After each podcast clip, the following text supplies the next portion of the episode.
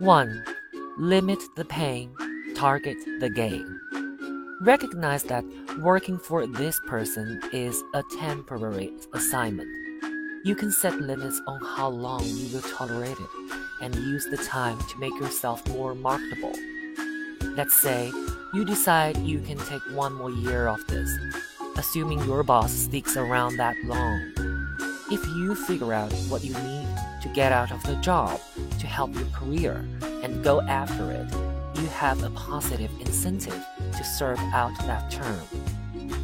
2. Avoid surprises.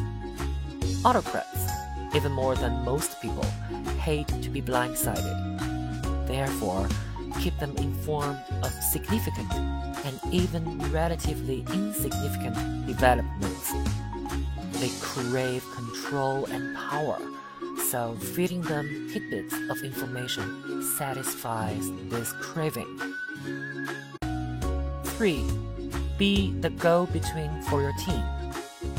If you haven't already taken on this role, you earn the trust of other members of your group and be the one who communicates their problems and needs to the boss.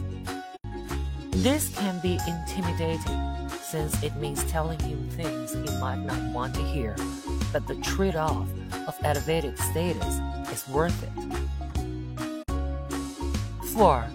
Refuse to be a yes man. Although many people try to appease an autocrat by telling him exactly what he wants to hear and following every order to the letter, this is a huge mistake. Instead, wait until you are convinced your manager is making a huge mistake, one that will jeopardize his own stated goals, or until you come up with a better idea that you truly believe in. Then make a concise, logical case for your approach. Emphasize the positive outcome. Focus on what your boss will get out of doing as you suggest. If you have already tried this, keep at it. Rehearse your argument beforehand and make sure you are stating it clearly and rationally, and without a trace of condescension for his lack of technical knowledge. Sometimes, of course, it's not what you say that can trip you up, it's how you say it. 5.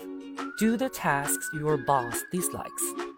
In general, command and control bosses don't enjoy extended debate and discussion, and they are not adept at dealing with any type of people problem. So consider making that your specialty, which will do no harm to your own long term career prospects either, incidentally. Helping your boss compensate for his lack of soft skills will not earn you thanks.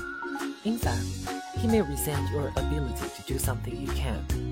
However, even autocrats are rarely so oblivious that they don't know, deep down, that ignoring people problems will eventually damage their own professional prospects, and that is one thing they can't stomach.